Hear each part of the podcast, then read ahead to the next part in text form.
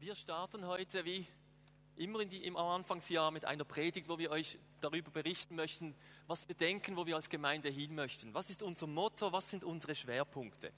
Und wir machen das so, dass wir das jeweils zu dritt halten, diese Predigt. Sie geht, oder sollte nicht dreimal so lang gehen, sondern wir versuchen uns wirklich kurz zu halten. Aber dass ihr wirklich spürt, dass wir gemeinsam ein Ziel, etwas vorhaben in diesem Jahr 2010. Und ich möchte beginnen mit einem kurzen Rückblick, wo wir eigentlich herkommen. Denn dieses Jahr soll nicht einfach etwas Neues sein oder etwas Neues kommen, sondern wir wollen das aufbauen, wo wir als Gemeinde dran sind. Und dazu möchten wir ein Bild verwenden und zufälligerweise haben wir dieses Bild schon letztes Jahr eigentlich genommen bei dieser Anfangspredigt, nämlich das Bild eines Luftballons. Heißluftballons. Zeig mal das nächste Bild bitte. Das nächste Bild bitte. Okay. Rausgenommen. Zu schade.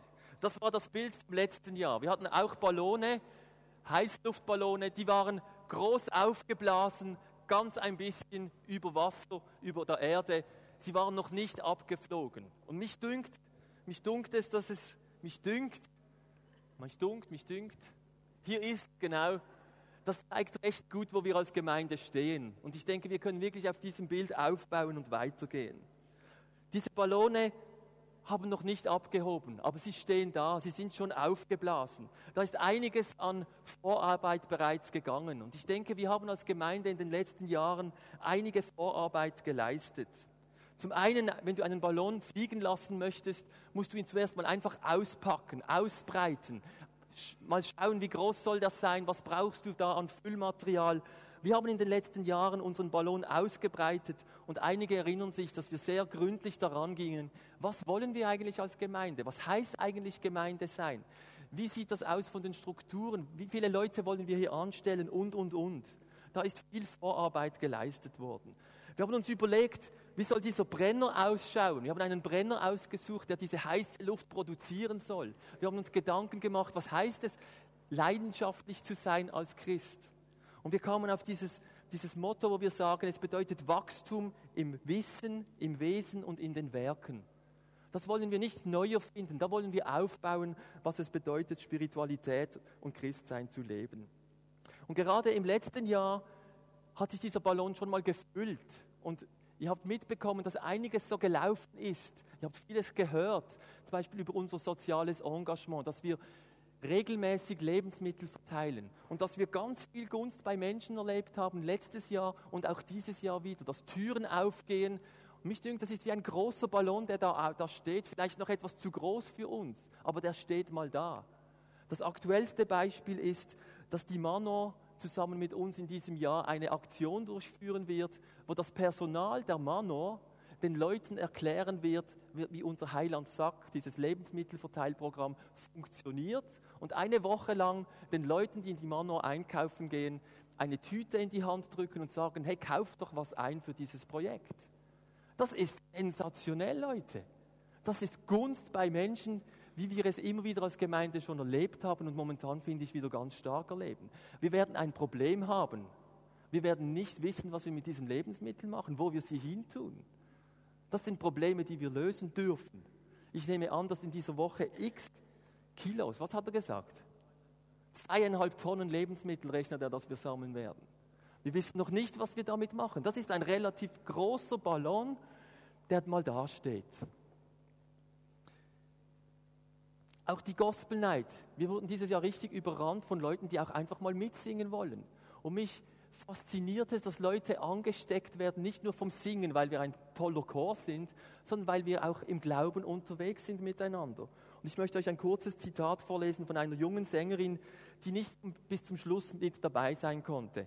Und sie hat dann geschrieben, ich rede jetzt auf Baseldeutsch, weil sie Baseldeutsch geschrieben, ich bin ein Opfer von Mobbing geworden. Ich kann leider nichts dagegen machen, weil ich nur ein Lehrling bin, dort wo ich arbeite. Darum kann ich nicht mitmachen ab jetzt. Aber ich komme auf jeden Fall schauen. Ich finde euch alle mega nett und mega toll. Ich finde, dass wir, Schrägstrich ihr, nicht nur eine Chorgruppe sind, sondern etwas mehr.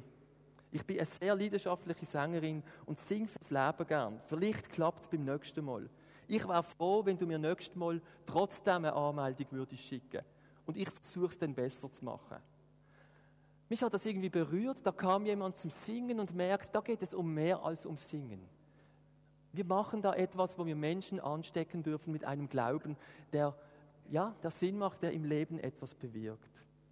Jetzt stehen wir im Jahr 2010 und ich denke, es ist wichtig zu sagen, wir sind damit nicht am Ziel angekommen, sondern dieses Bild dieser Ballone ist ausgezeichnet, weil die stehen jetzt einfach mal da.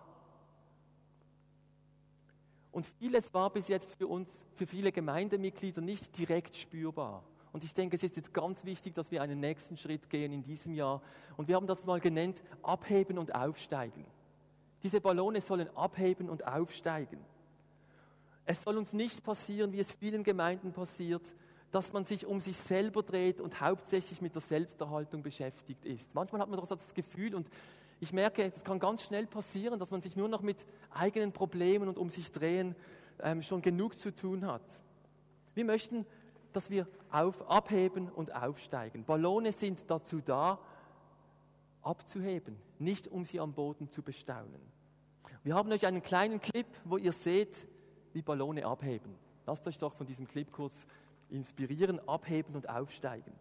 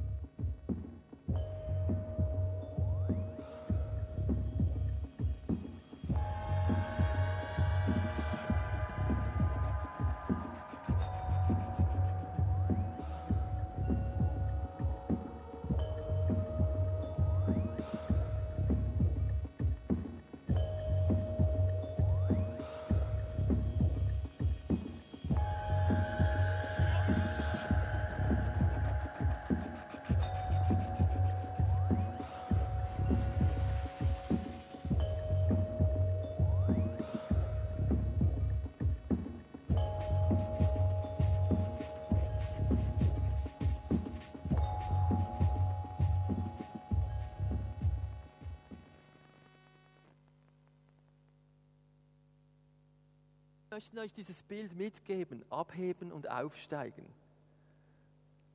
Was heißt das nun für uns als Gemeinde? Es heißt eigentlich etwas ganz Einfaches. Wir wollen zahlenmäßig an neuen Mitgliedern zunehmen und dass Mitglieder wieder stärker integriert werden, also all das, was wir als Gemeinde erleben, selber auch erleben und auch wieder Ownership dieser Gemeinde entwickelt. Es bedeutet also nicht, dass wir einfach x neue Projekte aus dem Boden stampfen wollen sondern dass wir das, was da ist, konstant weiterführen. Aber indem mehr Leute integriert werden und neue auch dazukommen. Nach der langen Zeit und der gründlichen Arbeit am Boden glauben wir, ist es jetzt an der Zeit, dass wir abheben und aufsteigen. Und wenn wir davon Wachstum reden, dann möchte ich betonen, dass wir können Wachstum nicht machen. Hast du schon mal versucht, zwei Zentimeter zu wachsen? Kinder wünschen sich das manchmal, ach, wäre ich doch größer. Und du kannst probieren und machen, was du willst, du kannst nicht wachsen. Du kannst auch deiner Blume nicht sagen, jetzt werd größer. Oder? Oder hat das schon jemand geschafft? Du kannst das noch so fest wollen. Wachstum muss Gott schenken. So ist es auch in der Gemeinde. Aber wir dürfen uns zur Verfügung stellen. Wir dürfen unsere Leben Gott zur Verfügung stellen. Wir dürfen Projekte, die wir vorhaben, Gott zur Verfügung stellen und ihn bitten, dass er dieses Wachstum schenkt. Und wir haben als Leiterschaft den Eindruck und das Gefühl, dass Gott uns dieses Wachstum schenken möchte. Darum sind wir auch zu dritt angestellt. Darum haben wir gesagt, wir versuchen große Projekte auf die Beine zu stellen, weil wir glauben und erwarten, dass Gott uns segnen wird und diese Projekte äh, und uns Wachstum schenken wird. Ein Ballon braucht drei Dinge. Und ich möchte über den ersten reden, Michel über den zweiten und Martin dann über den dritten. Der erste Punkt ist, er muss Auftrieb bekommen. Hm, ein Ballon braucht Auftrieb. Was heißt das nun? Was gibt deinem Leben am meisten Auftrieb? Und ich denke, der stärkste Faktor ist bestimmt, wenn du ganz konkret Gott erlebst. Gottes Erlebnisse, durch Gottes Erlebnisse bekommst du in deinem Leben enormen Antrieb. Und da gibt es viele Beispiele, wo wir sehen in Biografien oder aus Geschichten, dass Momente, wo Menschen eine Gotteserfahrung machen, sie enormen Antrieb bekommen. Das, ein Beispiel ist Mutter Teresa. Für sie war es ein ganz subjektives Erlebnis auf einer Zugfahrt, wo Gott zu ihr gesprochen hat, dass sie diese Arbeit in Indien aufbauen soll, die Millionen von Menschen berührt hat oder bekannt geworden ist. Sie hatte eine ganz direkte Gottesbegegnung, ein Gotteserlebnis. Sehr subjektiv, das kann man von außen ja oft nicht so nachvollziehen, was jemand erlebt, aber sie wurde berührt und hat Entscheide gefällt für ihr Leben. Gott und seine Führung zu erleben ist ein ganz wesentlicher Punkt, um Auftrieb zu bekommen. Nun gibt es ein kleines Problem. Das kann man ja nicht einfach so machen, oder? Und wenn man auch die Biografien von Mutter Teresa liest nach, nach ihrem Tod, kann man ganz gut sehen, dass das nicht einfach der Alltag für sie war. Das war ein mega Erlebnis zu Beginn oder dann auf dieser Zugfahrt. Nachher hat sie ganz viel andere Erlebnisse gemacht, aber nicht so konkrete Gotteserlebnisse. Wir können diese nicht produzieren. Und manchmal denke ich, Gott, warum greifst du nicht direkt ein? Das würde vielen und würde mir manchmal so viel enorm mehr Auftrieb geben. Aber Gott macht es nicht nur auf diese Art und Weise. Und vielleicht geht es dir auch so, dass du wartest, bis du endlich wieder mal Gott so richtig erlebst. Ich denke, das ist gut. Aber wir müssen offen sein, dass Gott nicht nur so subjektiv direkt zu uns wirkt, sondern auch durch andere Punkte. Zum Beispiel durch Gemeinschaft. Durch Gemeinschaft in einer Gemeinde. Und das heißt nichts anderes wie tragfähige, vertrauensvolle Beziehungen. Habt ihr gewusst, dass Gott der Gemeinde, einer lokalen Gemeinde, Gemeinschaft eine ganz große Bedeutung zuspricht? So groß, dass Jesus selber gesagt hat, dass an der Liebe oder an der Gemeinschaft, die Christen untereinander haben, sollen Menschen erkennen, dass sie meine Jünger sind. Unsere Gemeinschaft hat bei Gott einen enorm großen Wert. Da kann man Gott erleben. Was, wie nennt man die Gemeinde auch noch? Die Gemeinde ist was? Die Gemeinde ist wie? Der Leib. Der Leib was?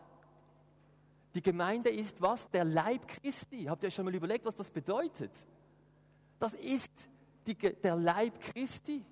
Das heißt, was in der Gemeinde passiert, da kann man Jesus, da kann man Gott erleben. Gott hat es sich so gedacht. In, dieser, in der Gemeinde, in der Gemeinschaft können wir Gott erleben. Und das gibt uns Auftrieb für unser geistliches Leben. Ein weiterer Punkt, der, der in deinem Leben einen Antrieb geben wird, ist einen sinnvollen Beitrag zu leisten im Leben. Ist dir auch schon aufgefallen, wie gut es ist, dass du gebraucht wirst? Tut es nicht gut, wenn man merkt, von Menschen gebraucht zu werden, dass man etwas Sinnvolles macht? Das gibt doch einem enormen Auftrieb. Ich mache etwas Sinnvolles. Wie viel mehr, wenn ich weiß, dass ich für Gott etwas Sinnvolles mache? Und in Matthäus 25 hat Jesus gesagt, was ihr einem dieser Geringsten getan habt, das habt ihr mir getan. Und Jesus macht dort deutlich, dass es ihm ganz viel bedeutet, wenn Menschen in Not geholfen wird, wenn wir durch kleine Dinge in Liebe getan die Welt verändern. Das, das gibt Antrieb in deinem Leben.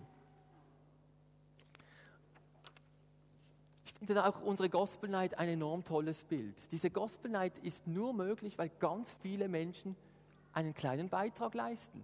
Und wir haben dieses Jahr vor 2000 Leuten gesungen. Wir hatten am Samstagnachmittag über 200 behinderte und betagte Menschen da, denen wir einfach Gutes getan haben. Und wisst ihr was? Die Solisten alleine hätten das nicht geschafft. Die Band allein hätte es nicht geschafft. Es braucht dieses Miteinander, wo jeder einen kleinen Teil, einen sinnvollen kleinen Beitrag leistet, dass es zu einem Ganzen wird. Und ich möchte zu einem letzten Punkt kommen, der dir Auftrieb geben kann, und ich habe ihn genannt durch die Kraft deiner Entscheidung. Was meine ich damit? Wie komme ich dazu? Gott misst deiner Entscheidung ganz viel Wert zu, bei. Wie sagt man? Bei, genau. Wie komme ich darauf? Wisst ihr, was die dümmste Frage war, die Jesus gestellt hat? Kennt ihr die? Die dümmste Frage, die Jesus gestellt hat. Finde ich. Müsst ihr nicht so finden. Ich finde, als er da einem blinden Menschen begegnet und der am Wegrand steht und schreit, Herr, erbarme dich, erbarme dich über mir. Und die Jünger wollen ihn zur Ruhe bringen, auf die Seite schieben, aber er lässt nicht locker. Herr, erbarme dich. Dann sagt Jesus, ja, bringt diesen Mann mal zu mir und sie führen ihn hin. Und was fragt Jesus? Was willst du, dass ich dir tue? Also ich meine, das ist jetzt so eine unsensible Frage, oder? Da kommt der Mann, der bekannt ist, dass er die Menschen heilt, der Heiler persönlich. Da kommt ein blinder Mann und er fragt ihn, was willst du, dass ich dir tue? Ich hätte gerne ein Autogramm. Das ist doch so logisch, dass dieser Mann geheilt werden möchte. Und das ist natürlich nicht die dümmste Frage, weil vielleicht intellektuell schon, das wäre ja nicht nötig. Aber Gott ist daran interessiert, dass wir uns für ihn entscheiden. Er schaut auf unser Herz. Er erwartet, dass du Entscheidungen fällst für ihn. Er wartet darauf, dass du es ihm sagst. Er fragt dich, was willst du von mir? Und ich bin überzeugt, wenn du abheben möchtest in deinem Leben, wieder vorwärts kommen, hat es etwas damit zu tun, dass du dich entscheidest. Du kannst in diesen Gottesdienst kommen und du kommst einfach, weil Sonntag ist. Oder du kannst kommen und denkst, bin gespannt, was Gott mit mir vorhat. Gibt es einen Gedanken, der mir hängen bleibt, der mir etwas helfen wird? Wen treffe ich da? Du kannst hierher kommen und Lieder singen und dann hast du tolle Lieder gesungen. Oder du kannst dich entscheiden, ich möchte Gott anbeten und darauf vertrauen und erwarten, dass er zu mir spricht und mich verändert. Ich bin überzeugt, dass du, dass deine Entscheidungen Auswirkungen haben, ob du wieder abheben kannst in deinem Leben oder nicht. Und ich bin überzeugt, dass Gott uns immer wieder fragt, was möchtest du, dass ich dir tue? Und ich möchte dich fragen, möchtest du dieses Jahr abheben mit uns? Dieser Entscheid ist das Eintrittsticket in diesen Korb im Ballon. Und ich möchte dich wirklich willkommen heißen und einladen, mit dabei zu sein. Das braucht viel Glauben. Und ich möchte daran glauben, dass Gott uns Wachstum schenken wird und mit uns sein wird in diesem Jahr. Und jetzt gibt es einen zweiten ganz wichtigen Punkt und der wird Michel euch erklären.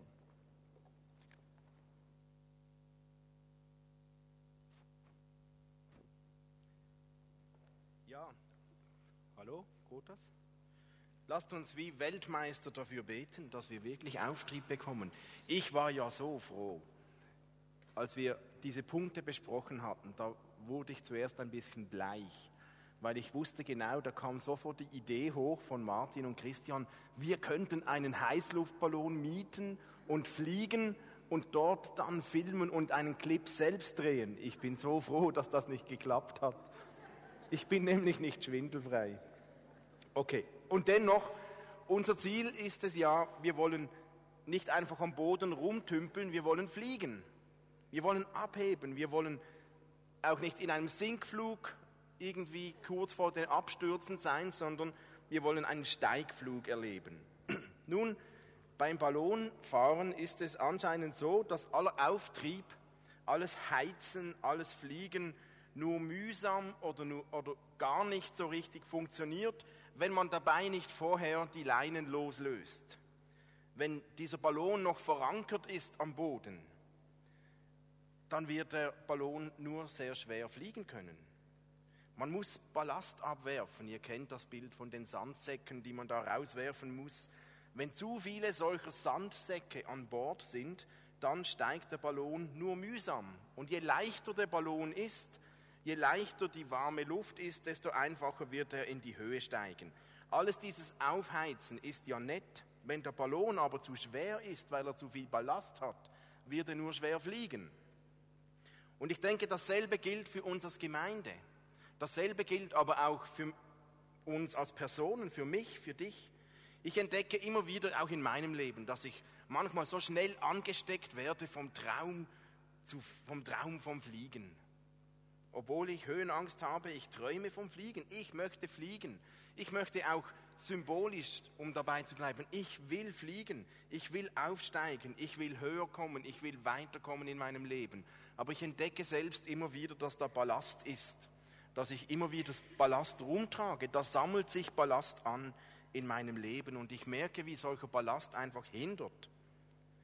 Und manchmal denke ich, ja, ich sollte da investieren, etwas Ballast loszuwerden, damit mein Traum vom Fliegen nicht nur beim Traum bleibt. Und wir hatten stark den Eindruck beim Vorbereiten für dieses Jahr, dass das ein wichtiges Thema wird, auch in diesem Jahr. Wir müssen und wir wollen definitiv Ballast loswerden und abwerfen. Wir wollen nicht nur träumen vom Fliegen, wir wollen nicht nur nett reden vom Aufheizen, wir wollen tatsächlich in Gottes Wind hineinkommen. Wir wollen aufsteigen und dazu wollen wir alles tun, was nötig ist, auch diesen Ballast loswerden, der vielleicht da ist, der uns hindern könnte. Und wir wollen uns in diesem Jahr bewusst Zeit nehmen, auch Ballast loszuwerden. Wir wollen dem Raum geben. Letztes Jahr, ihr mögt euch erinnern, da haben wir diese Predigt, ich bin da in einem Abfallcontainer gestanden. Dieses Jahr habe ich es mir etwas einfacher gemacht. Ich habe so einen, einen Sack mitgenommen. Diejenigen, die in Basel wohnen, die kennen den. Das ist für den Abfall. Hier kann man Müll reintun. Hey, wir wollen unseren Ballast definitiv loswerden und nicht länger mit uns rumschleppen. Und das Gute ist, wer will, kann Ballast loswerden. Niemand ist seinem Ballast einfach hilflos ausgeliefert und kann halt nichts dagegen tun. Nein, wir können ballastlos werden. Wir können frei werden von Dingen. Das ist nicht immer nur einfach, aber es ist möglich. Ich wage zu behaupten, dass fast jeder von uns wahrscheinlich in irgendeiner Form Ballast mit sich trägt. Und dieser Ballast, der hindert eben, der hindert, um aufzusteigen, um zu fliegen. Und es gibt ganz unterschiedlichen Ballast und wir werden auch in der nächsten Zeit da detaillierter drauf kommen. Aber ich möchte ein paar Ballastmöglichkeiten, nicht Palast, Ballastmöglichkeiten vorstellen oder wo ich denke, da sammelt sich Ballast an in unserem Leben. Das erste ist, es sammelt sich Ballast an Gott gegenüber. Wir kennen das. Da gibt es Momente, wo wir enttäuscht sind, wo sich unsere Hoffnungen nicht erfüllen, wo Gebete nicht erhört werden, wo wir das Gefühl haben, wir sind von Gott allein gelassen, wo sich Erwartungen nicht erfüllen, wo wir Lebenssituationen nicht verstehen, wo sich Ohnmachtsgefühle auftun. Gott hat nicht eingegriffen, wie wir uns das gewünscht hätten. Und auch Sünde kann so ein Ballast sein Gott gegenüber. Sünde, Dinge, die wir, die wir getan haben, die Gott in den Hintergrund drängen. Oder auch Dinge, die wir nicht getan haben, obwohl wir sie hätten tun sollen, die vielleicht Gottes Nähe vertreibt. Solcher Ballast hindert. Solcher Ballast blockiert unseren Glauben. Solcher Ballast bremst unser geistliches Wachstum. Und solcher Ballast verhindert, dass wir wieder in Gottes Rückenwind kommen und fliegen. Die gute Nachricht ist, wir können solchen Ballast loswerden. Jesus hat da gesagt, Matthäus 11, 28, Kommet her, alle zu mir, die ihr müde seid und schwere Lasten tragt. Ich will euch Ruhe schenken. Eure Seele wird bei mir zur Ruhe kommen. Anders gesagt, bei Jesus können wir unseren Ballast Gott gegenüber tatsächlich loswerden. Petrus hat das bestätigt später in seinem Brief Bringt alle eure Sorgen zu Gott, denn er sorgt sich um alles, was euch betrifft. Also das ist so ein Bereich, da sammelt sich irgendwann Ballast an, Gott gegenüber, den sollten wir loswerden. Ein zweiter Bereich, es sammelt sich Ballast an Menschen gegenüber. Menschen sind fehlerhaft und es gibt Menschen, die haben uns im Verlauf unseres Lebens verletzt, enttäuscht, verärgert. Es gibt Menschen, die haben uns betrogen, es gibt Menschen, die haben unsere Erwartungen nicht erfüllt, die haben sich anders verhalten, als sie hätten sollen. Dadurch werden Beziehungen belastet zu Menschen. Und vielleicht hast sogar du selbst auch Menschen schon irgendwann verletzt und enttäuscht. Manchmal unbewusst, vielleicht manchmal sogar bewusst. Aber dieser Ballast, Ballast der zwischen Menschen entsteht, der belastet. Solcher Ballast liegt schwer auf unserer Seele und verhindert, dass wir leichtfüßig gehen und abheben können. Das belastet. Und diese Last führt oft dazu, dass sich Menschen dann der Gemeinschaft gegenüber verschließen, zurückziehen und dann kommt so eine innere Einsamkeit auf, ein innerer Frust, auch wenn man mit Leuten zusammen ist.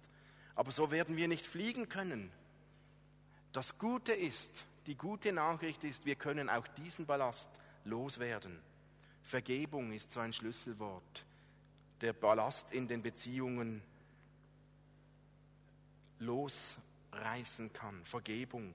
Weil uns vergeben ist von unserem Gott, können auch wir einander vergeben.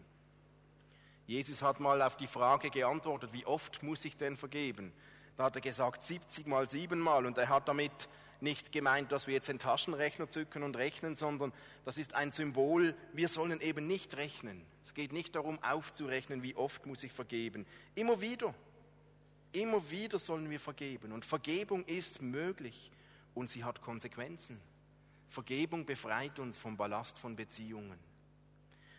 Eine dritte Form von Ballast ist Ballast sich selbst gegenüber. Es gibt Menschen, die haben am meisten Mühe, sich selbst zu vergeben. Andere haben das vielleicht schon getan, aber ich mir selbst gegenüber, da stecken vielleicht Schuldgefühle in mir drin. Man kann nicht glauben, dass wirklich vergeben ist. Das sind heimliche Sünden, versteckte Frustgedanken, persönliche Gedanken, Gefühle, Wünsche, Sehnsüchte, Ängste, zu kurz zu kommen, Ängste vielleicht nicht alles im Griff zu haben. Und das Wissen um eigene Schuld, das Wissen um diesen eigenen Ballast sich selbst gegenüber, der drückt, der blockiert und der verhindert, dass wir wieder aufsteigen können, dass man sich öffnen kann Gott gegenüber. Die gute Nachricht ist, dieser Ballast sich selbst gegenüber, den können wir loswerden. Jesus hat gesagt, wenn der Sohn euch frei macht, dann seid ihr wirklich frei. Und Jesus bietet uns diese Freiheit an von diesem Ballast. Und das wollen wir in Anspruch nehmen. Wir wollen frei werden von diesem Ballast uns selbst gegenüber. Und schließlich, denke ich, gibt es auch Ballast der Gemeinde gegenüber. Als Gemeinde sind wir so ein Haufen Menschen, die unvollkommen sind, die Fehler machen. Da ist niemand ausgenommen. Und manchmal steht so der Gemeinde so sehr hohe, hohe Erwartungen da, Vorstellungen, was man alles sollte. Erwartungen, die die Realität, wie diese Schar der Heiligen tatsächlich dann ist, nicht immer so entsprechen. Aber die Wahrheit ist, auch in der Gemeinde, da passieren Fehler. Da werden manchmal Menschen vernachlässigt, manchmal werden Menschen zu wenig wahrgenommen, manchmal geht nicht alles so, wie es gehen sollte. Und dann entstehen Enttäuschungen, dann entstehen Verletzungen. Dann geschieht es, dass man sich verhärtet, auch der Gemeinde gegenüber. Dann wird das Herd hart. Und oft wird aus dieser Härte so ein Rückzug. Man zieht sich zurück. Man wird unversöhnlich und dann folgt so eine Art Boykott. Man sitzt zwar da, aber innerlich boykottiert man diese Gemeinschaft. Aber dieser Ballast hindert. Dieser Ballast bremst. Dieser Ballast blockiert unsere Vision. Wir wollen nämlich aufsteigen miteinander. Die gute Nachricht, wir können diesen Ballast loswerden. Jesaja hat uns schon ermutigt und aufgefordert in seinem Buch und hat gesagt: Lass los, welche du gebunden hast. Lass los, was du beschwert hast. Gib frei, welche du bedrängst. Reiß weg allerlei Last. Und Jesus hat gesagt: Wenn der Sohn uns frei macht, dann werden wir frei werden. Wir können diesen Ballast loswerden, der da ist, auch der Gemeinde gegenüber. Wir werden in den kommenden Gottesdiensten da mehr darauf eingehen. Wir werden auch darauf eingehen, was ist denn unser Gewinn, wenn wir ballastlos werden? Was habe ich davon, wenn ich meinen Ballast loswerde? Warum soll ich ihn überhaupt loswerden? Es gibt ja immer wieder Menschen, die haben sich so sehr an ihren Ballast gewöhnt, dass es ganz angenehm ist, mit dem Ballast zu leben. Die wollen vielleicht gar nicht frei werden. Aber wir wollen in diesem Jahr aufsteigen. Wir wollen auf diesen Auftrieb bekommen. Wir wollen fliegen und wollen nicht mit Ballast am Boden bleiben. Jesus möchte, dass wir unter die Probleme, die wir oft so als Ballast in unserem Leben haben, einen Schlussstrich ziehen. Wir sind oft so problemorientiert. Wenn es unser Fehler war, der Ballast produziert, dann sollen wir unsere Schuld zu diesem Jesus bringen und sie wird uns vergeben. Wenn andere uns verletzt haben, dann sollen wir selber ihnen vergeben. Aber die Devise von Jesus lautet, move on, geh weiter, Schau nicht immer zurück, bereinige die Situation, wirf den Ballast ab, wirf ihn fort, geh vorwärts. Schau nicht ewig zurück, versuch es nochmals. Schau auf Jesus. Und ich denke, das ist ganz wichtig. Wir wollen frei sein, damit wir wieder aufsteigen können.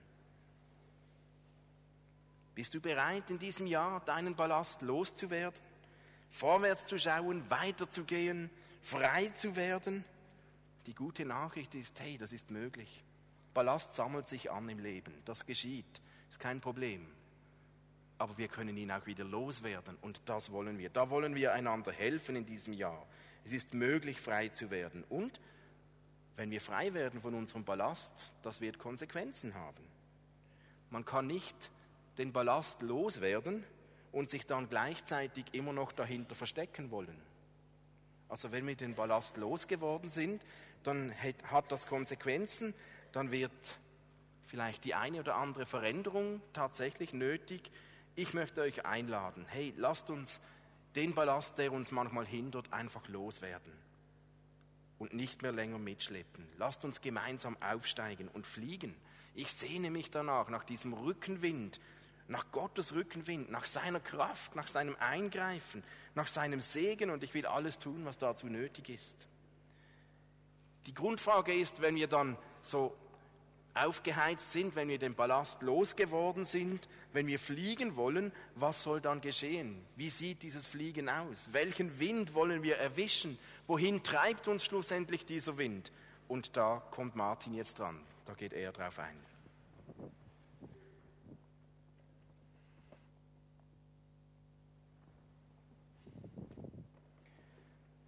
Wenn ihr nochmal diesen Zettel nehmt, dann habt ihr da drauf unser Jahresmotto. Ballast abwerfen, Auftrieb bekommen, dem Wind folgen.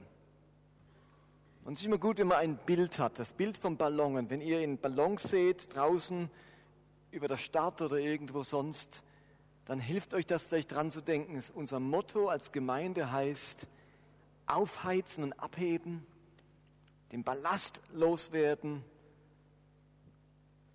und jetzt in den Wind kommen. Wenn ein Ballon aufgeheizt ist, das Feuer brennt, der Ballast abgeworfen wurde, dann steigt er auf. Da kann man gar nichts dagegen machen. Er steigt in die Höhe immer höher und dann steht er hoch am Himmel. Und wenn ich mal andere Worte gebrauche, dann heißt aufheizen nichts anderes wie leidenschaftlich werden. Wir wollen als Gemeinde, als Einzelne in diesem Jahr an Leidenschaft für den Glauben gewinnen, an Leidenschaft für das Leben, dass es wieder brennt in uns, dass ein Feuer brennt in unserem Innern. Und wenn es schon brennt, dass es heißer wird und ansteckend wird.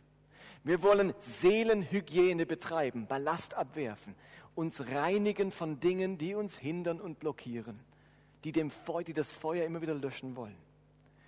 Und ich bin jetzt dran mit dem Thema dem Wind folgen. Ich glaube, dass Gott für unser Leben und für unsere Gemeinde eine Windrichtung hat. Gott hat eine Windrichtung für uns.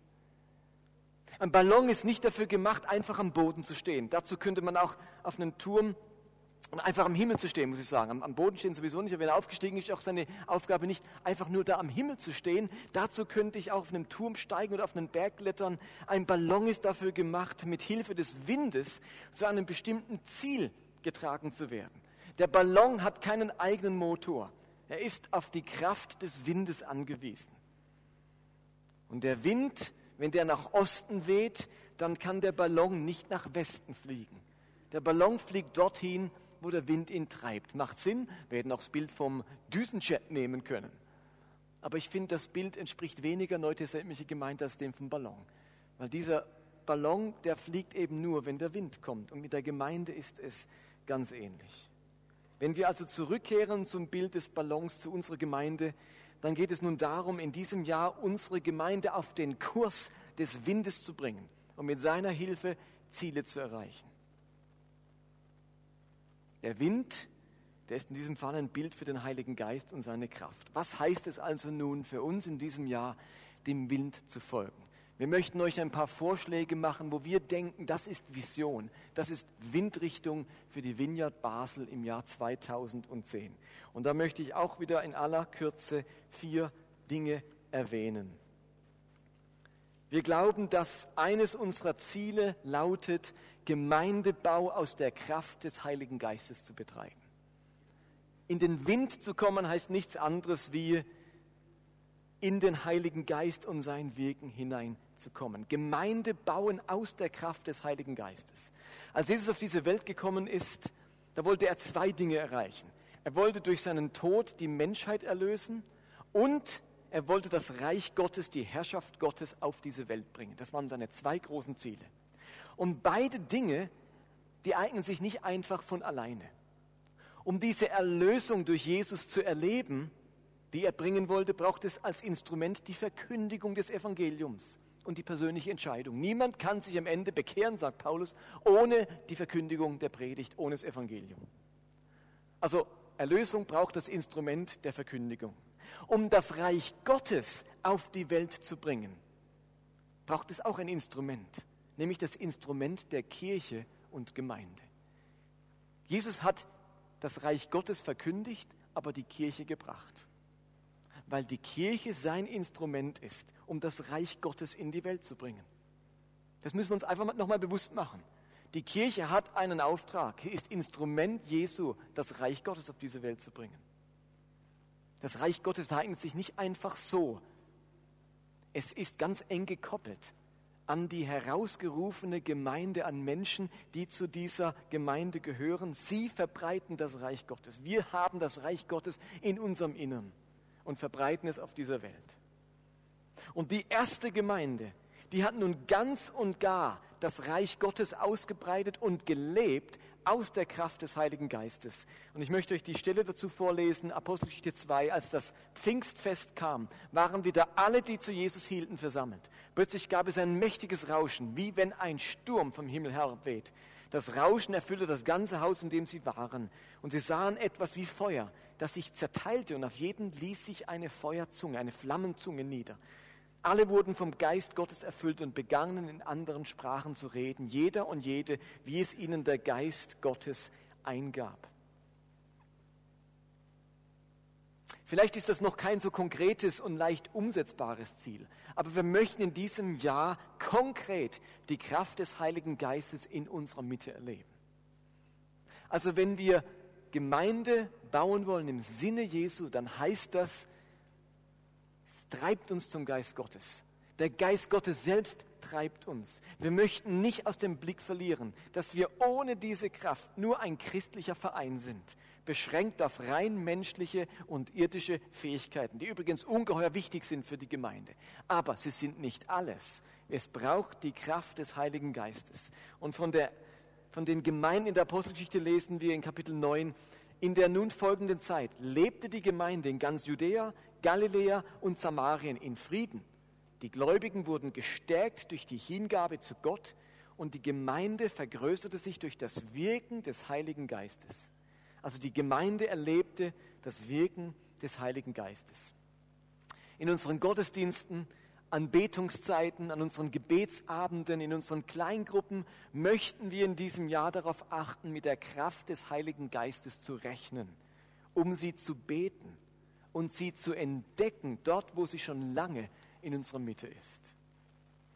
Der Heilige Geist soll ein Thema sein in diesem Jahr. Er ist unser Wind, er treibt uns voran, er bringt uns ans Ziel.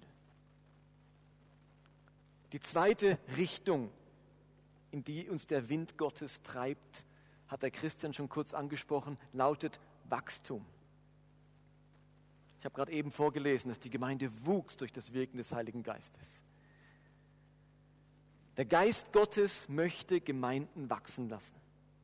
Die Kirchengeschichte und ganz besonders die Geschichte der ersten Kirche macht deutlich, dass Gottes Geist ein Interesse an Wachstum hat, an innerem Wachstum wie auch an äußerem Wachstum. Und wir sind fest davon überzeugt, dass nun wieder die Zeit gekommen ist und wir Kurs setzen wollen auf Wachstum. Beim Auftrieb bekommen und beim Ballast abwerfen, da geht es ganz stark ums innere Wachstum, leidenschaftlich werden, frei werden. Niemand kann neue Leidenschaft für Gott bekommen und nicht gleichzeitig im Glauben wachsen. Niemand kann Ballast abwerfen, sich versöhnen und Vergebung in Anspruch nehmen, ohne gleichzeitig innerlich zu wachsen. Aber unsere Gemeinde soll auch wieder äußerlich wachsen. Das ist Gottes Idee für seine Kirche.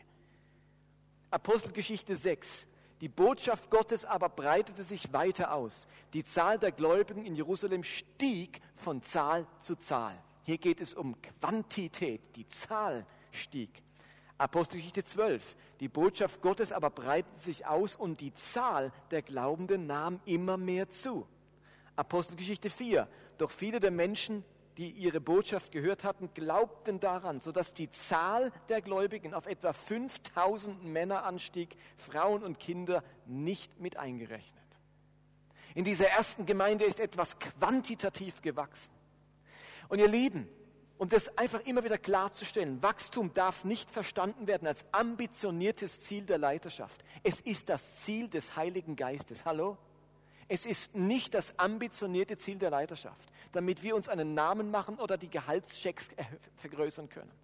Es ist das Ziel des Heiligen Geistes. Wo immer er gewirkt hat, in der ersten Christenheit, ist es nicht nur qualitativ, nicht nur innerlich, es ist äußerlich, quantitativ gewachsen.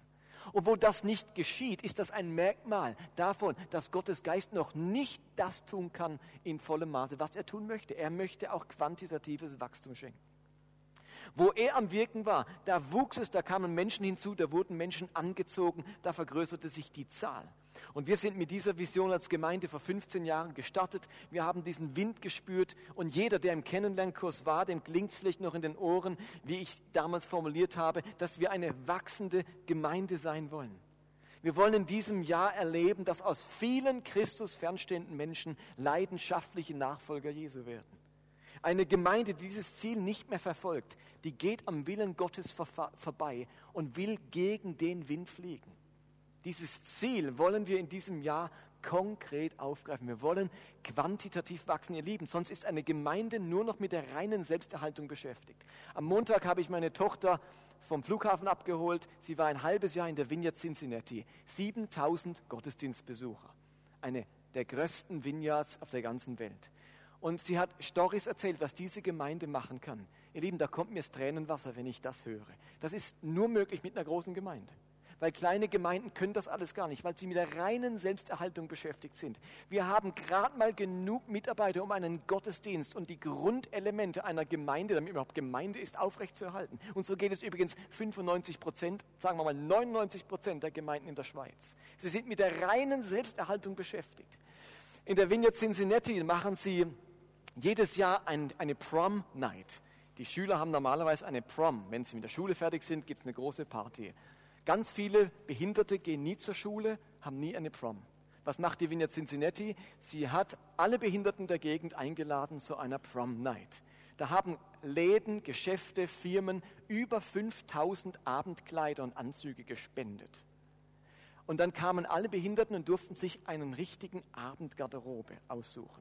Dann haben zweieinhalbtausend freiwillige Mitarbeiter der Gemeinde sich zur Verfügung gestellt, um dann diese Schwerstbehinderten zu schminken, die Haare zu machen, anzuziehen. Und jeder Behinderte hat an dem Abend einen Freiwilligen aus der Gemeinde, der mit ihm getanzt hat, gegessen hat, gespielt hat. Die hatten die Zeit ihres Lebens unvergesslich, wie dann im, auf dem roten Teppich zweieinhalbtausend oder zweitausend behinderte junge und ältere Menschen kamen und haben eine großartige Feier erlebt. Aber dazu braucht es zweieinhalbtausend freiwillige Mitarbeiter. Wir, wir müssen ja nicht anfangen mit 2000 Behinderten, vielleicht fangen wir mit 20 an. Versteht ihr, was ich meine? Aber und dann machen sie folgendes, jede Woche laden sie Schulklassen ein. Die Schulklassen der Stadt Cincinnati, die Schulleitung hat sich einverstanden erklärt, dass sie jede Woche eine Schulklasse nach Cincinnati in die Gemeinde schicken. Dieses Jahr sind 14.000 Schüler durch die Gemeindepforten der Vineyard Cincinnati gegangen und sie machen folgendes. Sie machen einen Abend, wo es darum geht, ähm, wo ich in meinem Leben verletzt wurde und dabei bin zu verletzen. Das ganze Thema von Mobbing, äh, sich über andere lustig machen und dann machen sie einen Abend, wo am Schluss keine, kein Auge trocken bleibt und wo alle irgendwo kapieren, wenn ich nicht mich sozial verhalte, wenn ich nicht aufhöre mit Mobbing, dann mache ich unglaublich viel kaputt. Ein ganz emotionaler Abend, wo 20, 30 Schüler kapieren, dass man eine Gemeinschaft sein muss, dass man füreinander da sein muss. Das, was wir in unseren Schulen erleben, dass es immer schlimmer wird, dass da Gewaltvideos und die sind gegeneinander. Da fängt eine Gemeinde das Thema auf, greift das auf und vermittelt Schülern 14.000 dieses Jahr neue Werte, Werte von Liebe und Gemeinschaft. Das ist phänomenal. Aber dazu braucht es einfach Ressourcen, Gelder, Mitarbeiter, Räumlichkeiten, Und wenn die Gemeinde in Cincinnati nur 70 Leute hätte oder 100 oder 120, dann wären sie mit der reinen Selbsterhaltung beschäftigt.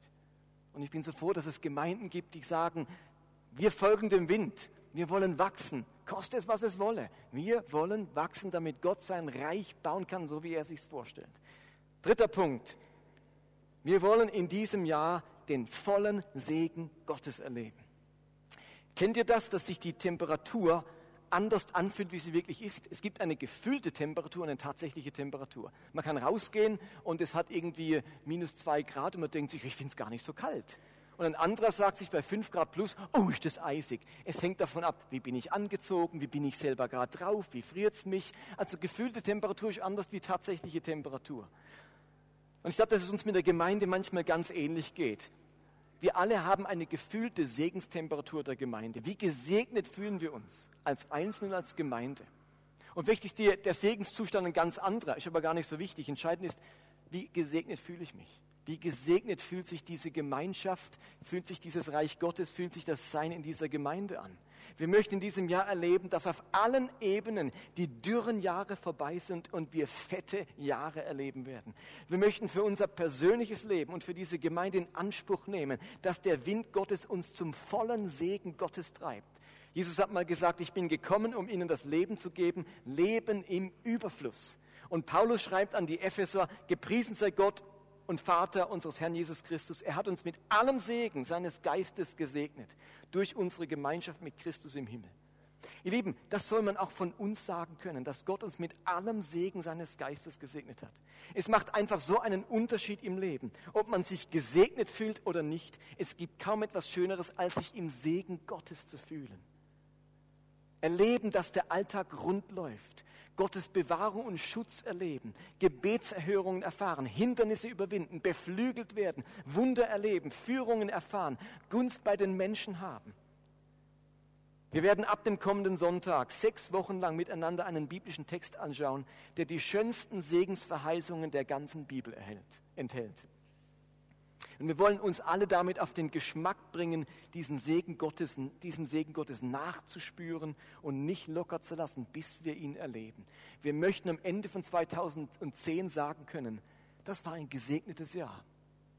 Suchet, so werdet ihr finden. Bittet, so werdet ihr empfangen. Klopft an, so wird euch aufgetan. Der Segen Gottes ist auch nicht einfach so eine Selbstverständlichkeit. Man muss ihn suchen, bitten, klopfen und wir wollen das tun um den vollen Segen Gottes zu erleben. Und zu guter Letzt, viertens, wir möchten in diesem Jahr einen Glauben fördern, der in der Liebe tätig ist.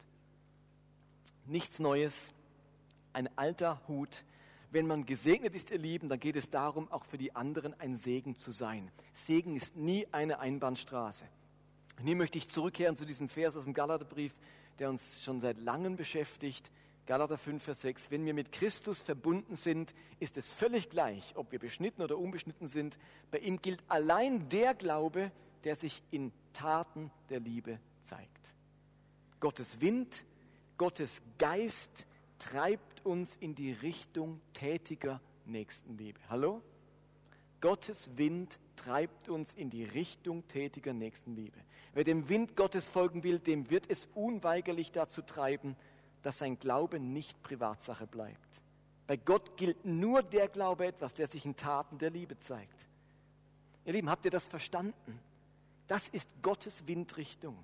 Dorthin wird er den Ballon treiben, wenn er diesem Wind folgen will. Und aus diesem Grund möchten wir auch in diesem Jahr nicht damit aufhören, uns um Bedürftige zu kümmern, der Stadt Bestes zu suchen, Lebensmittel zu sammeln und das Ziel verfolgen, eine Art ganzheitliches Heilungszentrum aufzubauen. Ein Ort, wo Menschen ganzheitliche Heilung erfahren.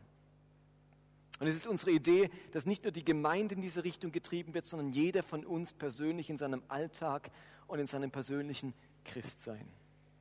Okay, damit sind wir fast am Ende wir haben schon ein paar Instrumente genannt, wie wir die Ziele erreichen wollen. Auf die muss ich nicht mehr groß eingehen. Nur auf eines möchte ich eingehen an Instrumenten. Nämlich, wir haben das Jahr gedrittelt.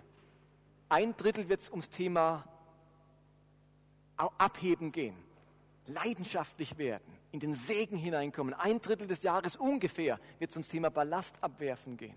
Und ein Drittel wird es ums Thema gehen, dem Wind folgen, Vision entwickeln, in ganz groben Zügen. Wir werden im Frühjahr um Ostern rum zu diesem Zweck eine Gemeindekampagne machen, wie wir sie schon mal hatten. Erinnert euch 40 Tage, die Kampagne 40 Tage, erinnert ihr euch, wo wir mal gemacht haben? 40 Tage Leben mit Vision. Es gibt eine neue Kampagne, die heißt 40 Tage Gott erleben. Da geht es darum, sechs Gottesdienste, 40 Tage ähm, Kleingruppenarbeit mit dem einen Thema, in die Stille kommen und persönlich Gottes Erleben, Erlebnisse machen. Gott erleben im eigenen Leben. Wachstum nach innen, aber auch Wachstum nach außen. Und diese Kampagne, das soll unser großer Dreh- und Angelpunkt sein in diesem Jahr, wo wir anfangen, wieder leidenschaftlich zu werden, Gott zu erleben, in die Stille zu kommen und von dort aus uns fokussieren, uns ausrichten ähm, auf die Vision Gottes, auf die Ziele Gottes. Ähm, das ist also geplant. Im April, ihr könnt euch jetzt schon das in die Agenda eintragen, dass wir da sechs spezielle Gottesdienste haben werden äh, und spezielle Kleingruppen und neue Kleingruppen anfangen. Okay, der Ballon wird aufgeheizt, wir werden leidenschaftlich, wir werfen Ballast ab und wir wollen den Zielen und den Absichten der Vision Gottes folgen in diesem Jahr. So viel von uns dreien. Das war eine Einleitung, was dieses Jahr passiert. Jetzt würde ich den Frank bitten, mit seiner Band nochmal nach vorne zu kommen, mit uns ein abschließendes Lied zu singen. Und ich möchte euch bitten, einen Moment, während die Band nach vorne kommt, nochmal still zu sein euch nochmal den Zettel anzuschauen und zu überlegen, die Frage aufzugreifen nochmal, wie steht so meine persönliche Leidenschaft? Wo habe ich Ballast, den ich loswerden müsste? Und bin ich mir der Vision Gottes für mein Leben und für meine Gemeinschaft, in der ich bin, bewusst? Wenn nein, nicht schlimm, dann hast du ein spannendes Jahr vor dir. Wenn ja, umso besser, dann können wir zusammen anpacken, diese Ziele Gottes umzusetzen. Moment, Timeout und dann ein Abschlusslied.